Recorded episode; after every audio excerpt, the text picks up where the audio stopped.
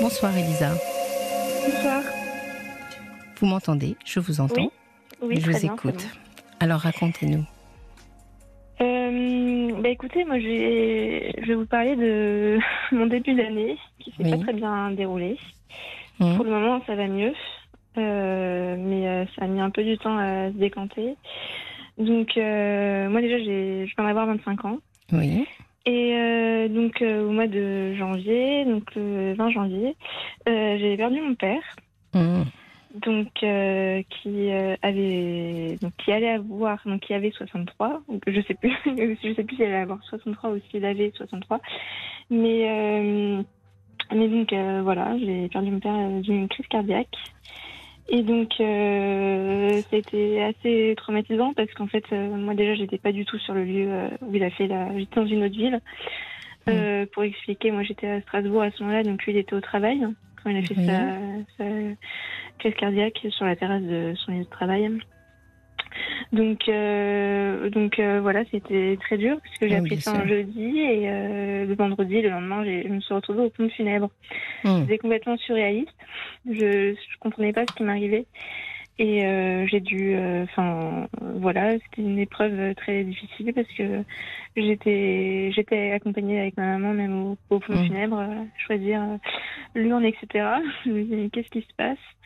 Oui. Donc donc voilà, j'ai perdu mon un père. Gros choc. Bien entendu. Oui, c'était très dur. Mmh, bien sûr. Bien sûr que c'est très difficile.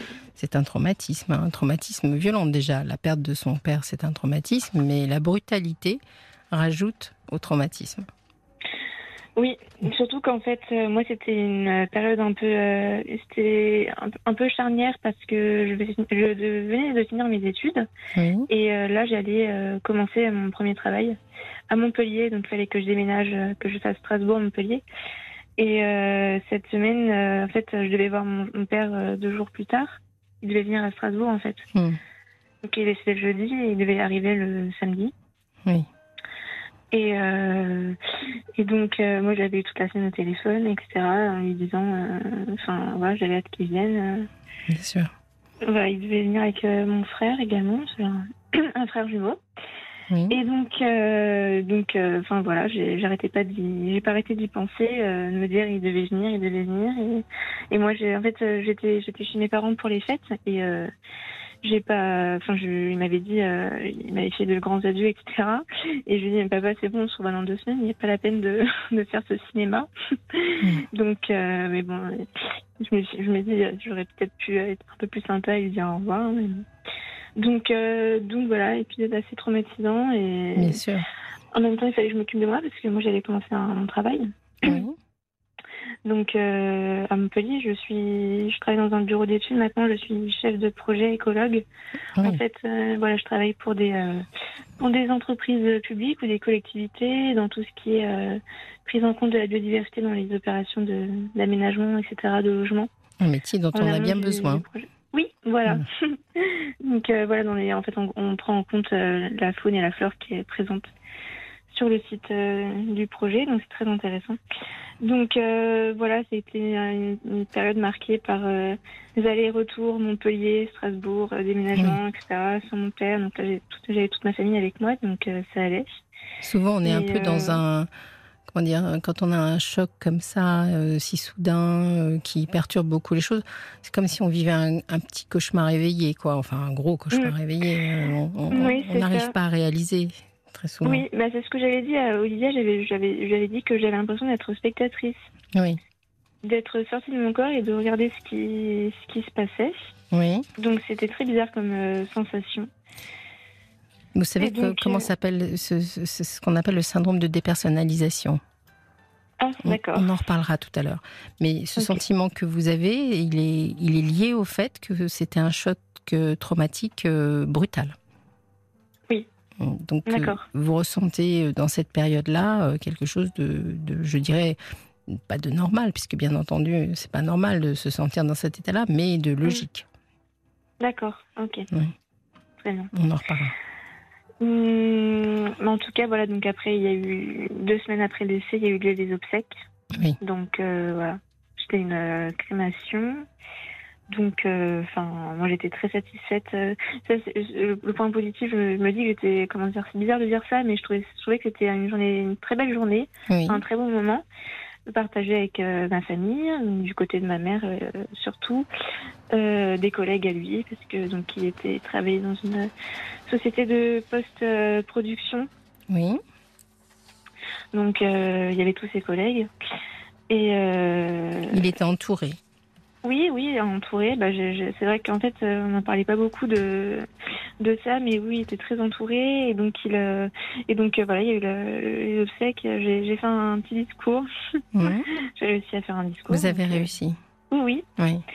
Oui, j'avais préparé un texte et ma mère m'avait aidé. Donc donc voilà. Et après, en fait, c'était un peu dur parce que, enfin, moi, j'étais surtout, j'étais très triste parce que mon père, il était euh, un peu, euh, bah, mhm. c'était, bah, il était dépressif, mhm. en fait, et euh, il prenait pas du tout soin de sa santé. En fait, je, je, dis que ça m'étonne, mais ça m'étonne pas tellement finalement qu'il ait fait une crise cardiaque. C'est juste ah. que c'était quelque chose, je, je préférais pas y penser. Oui. Mais je, m'attendais peut-être un, jour ou l'autre à quelque chose comme ça, mais peut-être pas aussitôt. Mais hmm. ça m'étonnait pas que ce soit une crise cardiaque parce qu'en fait, c'était quelqu'un qui fumait énormément et euh, qui avait déjà subi une opération euh, en pontage. D'accord. Parce qu'il y avait les artères bouchées. Et donc, on lui avait interdit de fumer, mais il pouvait pas s'en empêcher. Oui. Et, euh, et donc, et voilà, c'était quelqu'un qui était pas bien dans sa peau. Enfin, mes parents étaient toujours mariés, hein, hmm. mais voilà, il était pas bien dans sa peau et il y avait plus grand chose à faire. Et j'ai bien vu, moi, la dernière fois que je l'avais vu, qu'elle n'est pas très bien, quoi. Donc, euh, j'étais surtout triste pour lui parce que je me suis dit, je n'aurais pas aimé être dans sa tête. Oui. Mais d'ailleurs, vous m'avez dit qu'il avait fait des adieux un peu appuyés ce mhm, jour-là. Oui, mais euh, ça, c'est toujours un peu ça. Oui. Mais peut-être parce qu'il se sentait euh, fragile quelque part. Bah, c'est son a pensé parce que c'est vrai qu'il nous disait tout le temps qu'il était fatigué, quoi. Oui. Et moi, je me disais j'étais, c'était pas très sympa, mais on dirait là, tu nous saoules. Mm. en fait, il était à la retraite. Mm. Donc, euh, je pense que c'était une période que, qu'il n'aimait pas, pas tellement, parce qu'il s'ennuyait fermement. Mm. Et, euh, et euh, il, faisait des petites missions à son travail quand même, parce qu'il pouvait pas s'en empêcher. Et c'était quelque chose à la retraite. ma mère lui avait fortement, fortement déconseillé, parce qu'elle le connaissait très bien. Et euh, il a quand même fait. Et euh, finalement, ça n'a pas du tout fait euh, l'effet. Enfin. Pas du tout une bonne idée, quoi. Oui, chez certains, c'est très difficile de, mm. de, de, se retirer de l'activité, de la vie sociale. Et puis, si j'ai bien compris, c'est un monsieur qui avait eu un rôle assez important, donc c'était peut-être difficile. vous savez, il, alors, il, comme il était dans, dans le cinéma, il est passé dans la cérémonie des, des, des Césars. Ah, vous avez vu ça, des donc personnes disparues. Oui. Comment, comment ça s'est passé pour vous? C'était euh... émouvant quand même. Oui, oui, moi j'ai trouvé ça super. Mm. moi je, suis fière. J'aurais aimé que, enfin, personne ne peut se vanter d'avoir euh, des bêtes à dire, hein, mais je me dis que, enfin, mon père est passé, euh, enfin, qu'il il était reconnu dans son dans son domaine, quoi. Mm. Que c'est passé à la télé. Quand on vous euh, écoute comme ça parler de, de, de, du décès de votre père, et tout à l'heure vous me parliez du fait que finalement c'était pas un moment vous vous disiez inconsciemment peut-être, pas tout à fait consciemment, que peut-être un jour ça allait arriver, que c'est arrivé bien entendu trop tôt, mais que tout compte fait, ça vous surprenait pas complètement. Je me dis que mm, dans, ce genre de décès où on a cette épée de Damoclès, où on a constamment mm. peur pour l'autre, finalement, quand vous voyez quelqu'un qui est en mauvais état de santé, qui fait rien pour améliorer sa santé, mm. qui est dépressif, comme vous m'avez dit, bah, c'est tous les jours finalement que vous attendez cette mauvaise nouvelle. Alors, quand elle surgit, bien entendu, il y a le choc, bien entendu, il y a la douleur, etc.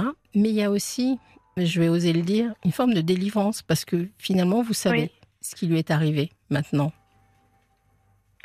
Ah bah oui, parce que nous, finalement, enfin moi, quand je quand j'étais près de lui, je je souffrais pour lui, quoi. Enfin, vraiment, c'était vraiment pas joyeux euh, d'être à ses côtés. Et, euh, faisait de la peine. en fait, ce qui est triste, c'est que comme j'ai, quand j'étais, ça s'est dégradé au fil du temps et quand j'étais, j'ai des bons souvenirs quand même, mais mais j'en ai plus avec ma mère qu'avec mon père, quoi. Hmm. Oui.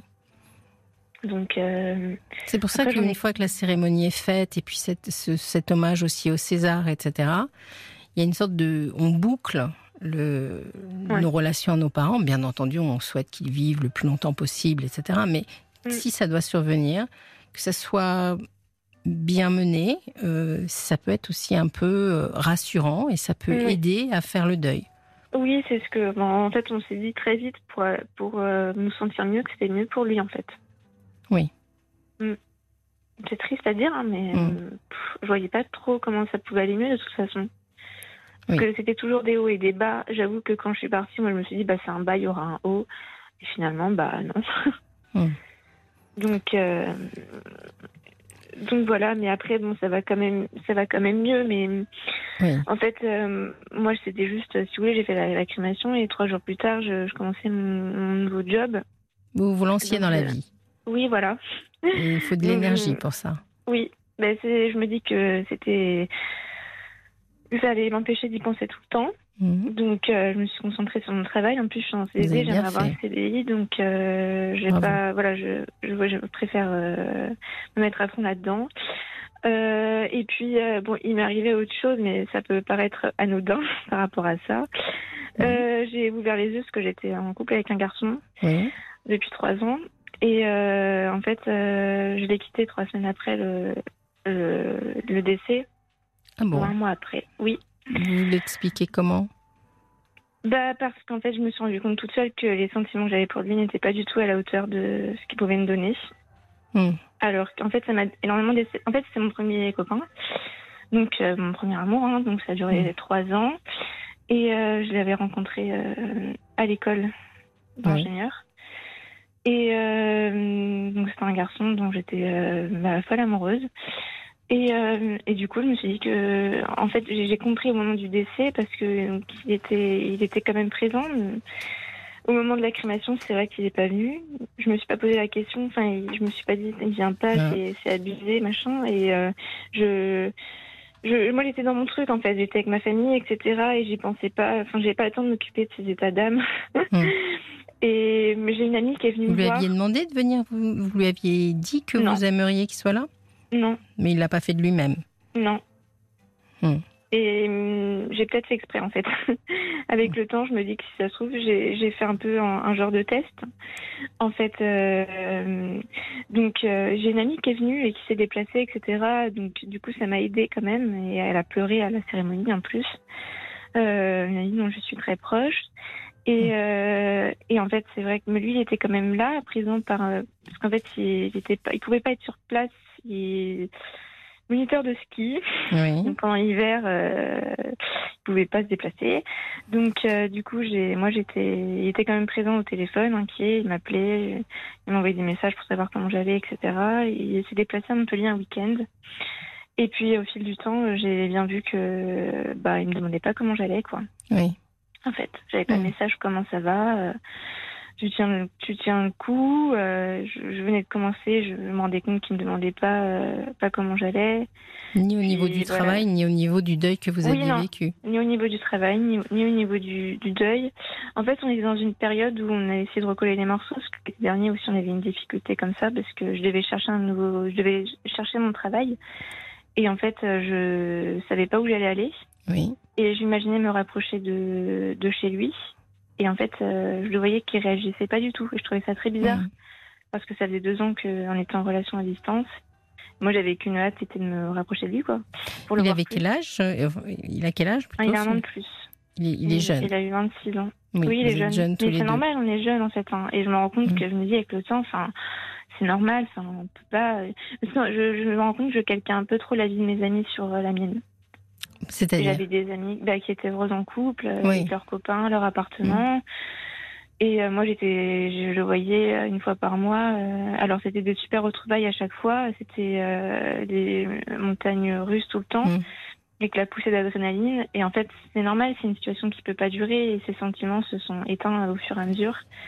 Et voilà, l'été dernier, je l'avais appelé pour lui demander ce qu'il pensait de, du fait que je vienne qu'on fasse autre chose que ce, type de relation. Et euh, il m'a avoué qu'il était moins, moins à fond, pas très, plus très dedans.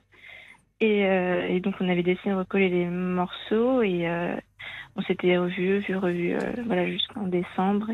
Et, là voilà au moment du, au moment du décès, c'est là où j'ai ouvert les yeux. En fait, c'était jamais reparti comme avant. Hmm. Et euh, ça, ça repartait pas. Il n'a pas été au rendez-vous de, de, de l'épreuve qui. Non, pas des deux épreuves, hein, parce que prendre un nouveau boulot, euh, partir aussi. Euh, finalement, vous savez, dans les, dans les épreuves traumatisantes, dans l'échelle mm. des épreuves traumatisantes, si on regarde, vous avez cumulé le décès de votre père, ce qui n'est pas rien, un déménagement, un changement de travail et une rupture. Oui. Donc, on peut dire, c'est un peu. ça fait mm. beaucoup voyez Ça fait beaucoup. Euh, il faut que vous, vous, protégiez là un petit peu parce que je sens que vous avez de l'énergie. Je, ne vous entends pas déprimé. Je pense que vous allez, euh, que ça va vous donner peut-être même euh, beaucoup d'énergie tous ces mm. événements, mais mais il faut vous protéger bien sûr. Oui, bah, c'est ce que j'ai fait, du coup, je l'ai quitté. je n'avais plus que ça à faire, je ne voyais pas ce que je pouvais faire d'autre et je l'avais appelé au, je l'ai appelé au téléphone euh, et je, lui, je lui ai dit, euh, je, vois bien qu'il y a un souci et donc effectivement, il m'a avoué que bah, c'est plus tout ça, quoi. C'était plus comme avant et euh, bah, moi, je lui ai dit, bah, je préférais toute seule. Et, pour vous, c'était encore comme avant?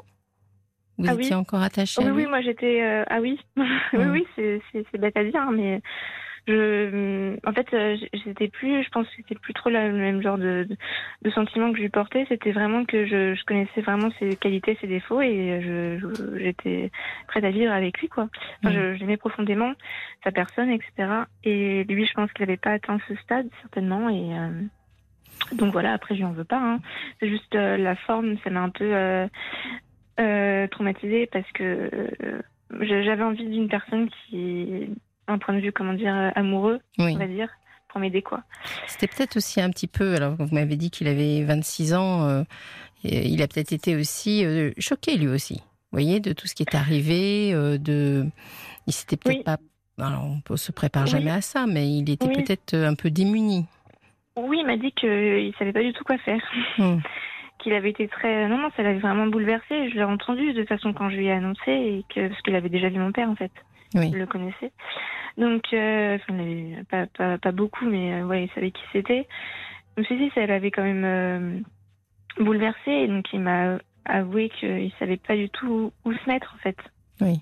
Parce que lui se rendait bien compte que les sentiments avaient disparu, mais qu'en même temps, me laisser tomber, c'est c'est vrai que ça paraît cruel, en fait, de quitter la personne à ce moment-là. C'est moi, je tu l'avais laissé tomber. Ah, euh, bah, c'est lui. C'est lui. Vous estimez que c'est lui parce qu'il vous a dit qu'il n'avait plus les mêmes sentiments. Oui, il a eu peur. Il, je pense qu'il a eu peur, qu'il a eu peur mm. face à euh, des responsabilités qui sont en effet, comme vous le disiez tout à l'heure, des responsabilités du couple. De temps en temps, euh, l'autre, il a, euh, il croise des difficultés et on doit être à ses côtés. Oui. C'est pas très courageux, si je peux me permettre. Ah oui, bah moi je, vais même dire que je trouve qu'il a une attitude très lâche. Mm. Et euh, je me suis rendu compte qu'on n'avait pas du tout le même degré de maturité, quoi. C'est ça. était très, très immature et que c'était un peu un gamin dans sa tête et que après, bah, je lui en veux pas, hein, c'est normal. Je, chaque, il a décidé de faire sa vie comme il voulait, mais voilà, je me suis rendu compte qu'il était beaucoup plus préoccupé par ses copains, ses soirées, le mmh. week-end, machin, machin, que par euh, ma, ma personne et, euh, et mon chagrin et, et mon deuil. Et moi, ça m'a profondément choqué, quoi, parce que j'ai eu un sentiment un peu. J'ai, je suis passée par une grosse phase de colère. Hein. Vraiment, je mmh. me suis pas reconnue. En là, ça va mieux. Mais moi, je me suis dit, il me reste plus que ça à faire pour. Euh, pour me détacher de lui parce que j'ai fait un truc j'avais confiance en, lui téléphonant que j'étais en train de, me briser le cœur toute seule. Alors qu'il était déjà bien brisé, quoi. Oui. Je pense que c'est important que vous passiez par une phase de colère parce que à, plusieurs reprises dans la conversation qu'on vient d'avoir, vous m'avez dit je ne lui en veux pas. Ben, vous avez le droit de lui en vouloir. Oui. Hein? De ne pas s'être bien comporté, de ne de, pas avoir ne serait-ce qu'une attitude amicale, euh, amicale amoureuse vis-à-vis du drame que vous avez traversé. Bah oui, c'est sûr. En fait, il est venu au mois de février pour euh, pour me réconforter avant euh, trois voilà peut-être deux semaines avant que que je dise stop. Mais en fait, mhm. c'est vrai que je me demande. Euh, en fait, je pense qu'il a, il a fait de la il a fait acte de présence, mais c'était tout quoi. Mhm. Parce que je lui ai demandé de venir. Et, avec le recul, c'est vrai que je me dis que c'est c'est sûr que il me faisait pas me sentir bien comme avant. Oui. Et certainement parce qu'il donnait pas la même chose qu'avant quoi. Et vous, comment vous allez aujourd'hui? Parce que comment vous vous sentez? Comment ça se passe au quotidien? Bah moi ça va. Mhm. non non, honnêtement, je me dis que ça pourrait être bien pire. en fait, bah je me suis vite assez, vite remonté les manches, même si j'ai une période où je pleurais énormément. Vous pleurez beaucoup, c'est bien. Là là ça un peu moins, mhm. mais j'ai une période. Et vous pleurez sur quoi? Bah, c'est ça le problème, c'est que je, au moment du décès, je pleurais que sur mon père. Je les deux premières nuits, j'arrivais pas à dormir et je passais mes nuits à pleurer. J'ai même, j'ai pas honte de le dire, je, allée dormir avec ma mère mhm. parce que j'en avais besoin. Et euh, et je, je pleurais euh, au début, je pleurais sur mon père et au moment de la rupture, c'est, je culpabilise de dire ça, mais je pleurais beaucoup plus sur ce garçon que sur mon père, quoi. Et c'est tout à fait normal. Je vais vous mm. expliquer pourquoi, si vous voulez. Mm. C'est-à-dire que la rupture, c'était votre quotidien et votre projet d'avenir. Et ça, euh, c'était ça imprégnait votre quotidien. Alors que le décès de votre papa, et vous nous l'avez super bien expliqué, finalement, c'est quelque chose que nous attendons tous, le décès de nos parents. Il y a une sorte de logique dans cette histoire-là. Donc c'est quelque chose qui va vous accompagner, bien entendu, pendant des années. Vous allez faire votre deuil très progressivement, comme tout le monde. Mm. Mais vous allez le faire parce que depuis toujours, vous savez qu'un jour, vous aurez à faire le deuil de votre papa. Alors que la rupture amoureuse, la blessure amoureuse, eh bien celle-là, elle a changé vos plans. Ben, j'ai un peu l'impression de faire un départ à zéro, quoi. Oui. Là, pour le coup, vous avez remis tous les compteurs à zéro, oui, en effet. oui. Hmm. Donc, euh, oui, ça change tous mes plans et je pense. Euh, vous avez un beau métier, un métier qui a du sens après l'été qu'on vient de passer. Franchement, on a besoin de gens comme vous. Vous avez un métier utile, un métier intelligent. Euh, vous habitez une belle région, je la connais un peu. Euh, voilà, vous avez beaucoup de ressources, je les entends. Vous avez beaucoup de ressources en vous. Mmh, j'ai surtout la chance aussi d'avoir des amis formidables. Oui. Des, que des amis filles pratiquement. J'ai un, copain garçon, mais euh, qui ont été très très présentes. Oui, vous avez été euh, entourée, comme vous m'avez décrit, à la cérémonie, il y avait du monde. Oui, oui, qui sont venus me voir à Montpellier et qui n'ont pas hésité à se, à se déplacer, à me téléphoner, à m'écouter. Donc, qu'est-ce que j'ai parlé? Et, euh, et euh, ouais, du coup, j'ai eu de la, j'ai de la chance du coup et euh, une maman, une maman spéciale aussi. Mmh, spéciale. Et euh, oui, bah, qui a mmh. été toujours très présente pour nous. Bah oui, jusqu'à vous accueillir dans son lit quand vous avez besoin d'être rassuré. c'est vraiment. Oui, bah, ça ne dérangeait pas. Hein. Non, mais c'était, c'était affectueux. C'est, vous voyez, c'est, de hein. l'intimité. C'est, c'est très joli. Euh, des événements comme ça, qui sont des événements extrêmement marquants, qui peuvent nous inciter, comme vous l'avez fait finalement, à faire le, tri dans votre vie, voyez À dire, euh, après cet événement-là, il faut que ma vie, elle soit de qualité, et ce garçon-là, il n'est pas suffisamment de qualité pour moi. Bah, c'est ce que je me dis, oui. Avec le temps, je me dis que... C'est courageux. Bah ouais, c'est bête à dire, mais euh, je, je, voulais, je, je, préfère que ce soit une autre personne. Enfin, pour ce que j'ai à donner, je préfère que ce soit quelqu'un d'autre, quoi. Hmm. Pas quelqu'un qui m'a terriblement déçu euh, comme ça. Maintenant, il va falloir que hmm. vous jongliez avec un petit événement. Il va pas falloir être impatiente. Parce que j'ai bien entendu tout à l'heure que hmm. vous aviez envie de faire comme vos amis qui sont en couple, etc. Ouais. Ça prend un an, ça prend deux ans, ça prend trois ans, ça prend quatre ans, ça prend cinq ans. C'est pas très grave. Ce qui compte, c'est de trouver le bon. Et ça viendra. C'est l'essentiel.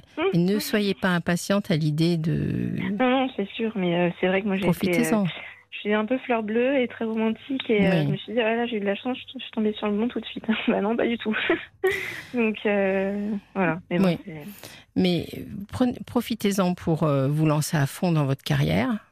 Oui, oui, je, je, je, je me sers de ça, ouais. Mm. Oui. J'ai conscience que c'est important. Et puis, euh, vous inquiétez pas, je ne dis pas qu'il va arriver dans cinq ans, hein. ça va peut-être arriver beaucoup plus tôt, on ne peut pas savoir. Mm. Mais euh, là, je vous, vous voyez, c'est ça qui est bizarre, parce que vous nous racontez une histoire qui est, qui est difficile et qui est douloureuse, et à la fois, je vous vois bien parti. Ok. C'est, oui, c'est étrange de temps en temps. De temps en temps, on rencontre des gens qui ont des histoires un peu plus succinctes.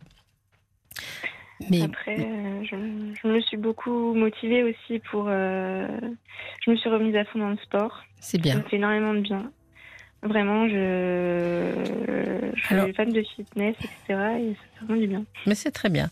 Je voulais juste avant qu'on lance le flash, Elisa, il y a quelques messages Facebook pour vous. Je vous les laisse.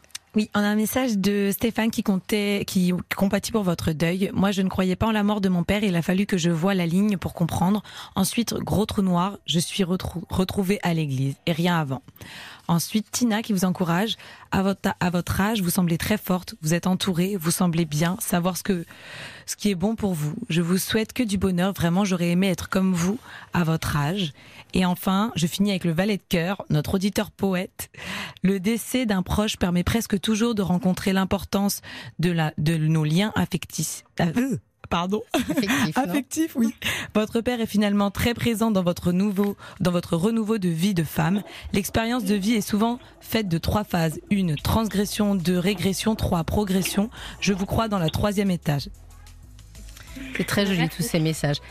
Je vais vous laisser, on va vous laisser Lisa. C'était un très très beau témoignage. Continuez bien, tracez bien votre route. Vraiment, vraiment, vous êtes sur le bon chemin. Merci, c'est gentil. Bravo et merci, pour votre témoignage. À très bientôt. Merci, au revoir. Au revoir.